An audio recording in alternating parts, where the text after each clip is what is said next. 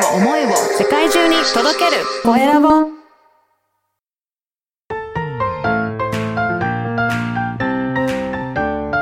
聞く力能力技術魅力があるのに伝わらない社長へ。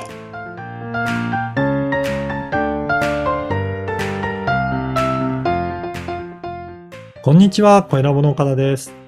こんにちはアシスタントのあまねです。本日もよろしくお願いします。お願いします。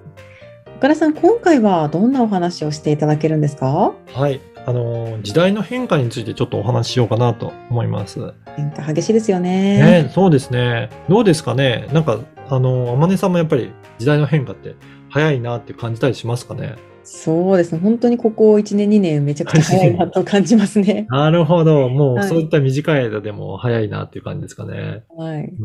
やっぱりそう感じている方も多いんじゃないかなと思うんですよね。あのー本当にインターネットとか SNS とか、あのー発信すると瞬時に世界中に情報が行き渡りますよね。そうですね。うん。だから本当にこの時代っていうのは、あのー何か、あのー起こったら、それを皆さんが、えー好きに発信もできるので、すぐに情報も伝わってきますし、それによって、えー新しいことがなんか分かったりとかしますので、本当に、えー世の中の情報の、えースピードが速くなった分、変化も激しくなってるんじゃないかなと思います。うんまあ、ちょ、ちょっと前というか、インターネットがなかった時代なんかは、やっぱりいろいろ調べようと思ったら、書籍だったりとか、雑誌だったりとか、そういったもので調べるしかなかったと思うので、どうしてもそうすると、その出版までだったりとかするまでに、ある程度時間がかかったりとかすると思うんですね。そうするとそこの世界中に伝わるまでも時間がかかると思うので、個人で本当にこれだけ発信できるようになったっていうのは、本当に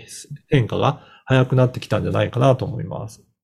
はい。でも、どうですかね？あの、あまねさんはこの変化することに対して、はいなんか、恐れがあるというか、怖いとか、それとも変化によってワクワクするかとか、いう感じだと、どんな感じを受けますかね？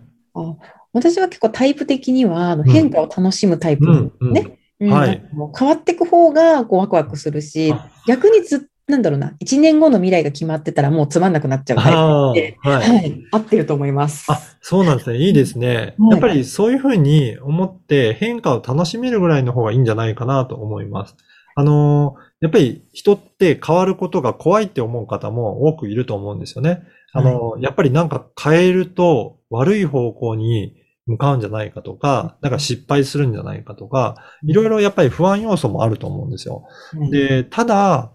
えーずっと今の状態、えー変わらない状態でいるっていうことは、実は結構危ないことで、えー周りがどんどんどんどん変化して、変化するっていうことは、逆に、あの、進化していくことにも結構つながっていくと思うんですよね。はいそうすると、周りがどんどんどんどん新しいことを取り組んで、どんどんどんどんすあの進んでいくのに、自分が同じ位置にいると、まあ全体から見ると逆に衰退してる後退してるように、えー見えてしまうんですよね。はいそうすると、やっぱり、どんどんどんどん、えー他の変化に、から遅れてくることになるので、やっぱり何かやるにしても、えー必ず出遅れてしまうっていうことがあると思います。なので、できるだけ、えー変化することには、ある程度、えーと、対応していく必要はあるんじゃないかなと思います。うんで、も、なかなか変化を、まあ、あまねさんのように楽しめる人はいいと思うんですけど、変化をするにも、なんか今忙しくてそんな、えー勉強してる時間ないよとか、余裕ないよって言うと、なかなか変われないなっていう人もいるんじゃないかなと思いますけど、そうね。はい。どうですかね？やっぱりそういったところもありますかね？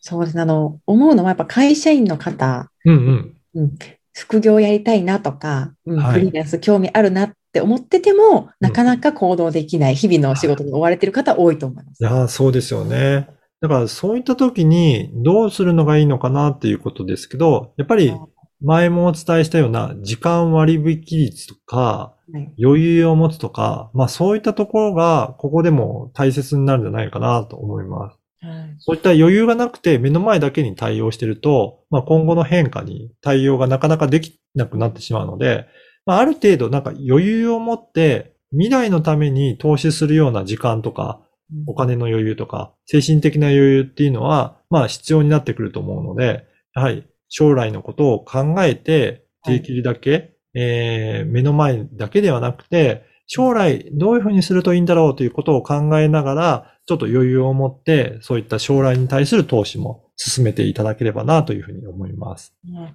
ちょうど私も会社員だった時に、あの、うんライターの勉強してた時に、はいあの、1時間早く起きてたんですよね。おー、はい。それもやっぱり時間的余裕を無意識に作ってたのかなって今思いました。いや、そうですよね。そういった、あの、将来のための投資の時間をしっかり作るっていうのは大切だと思うので、ぜひそういった感じで皆さんも工夫してみていただければなと思います。はい、ありがとうございます。今回は時代の変化についてお聞きしました。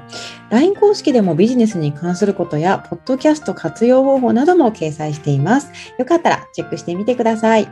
それでは次回もお楽しみに。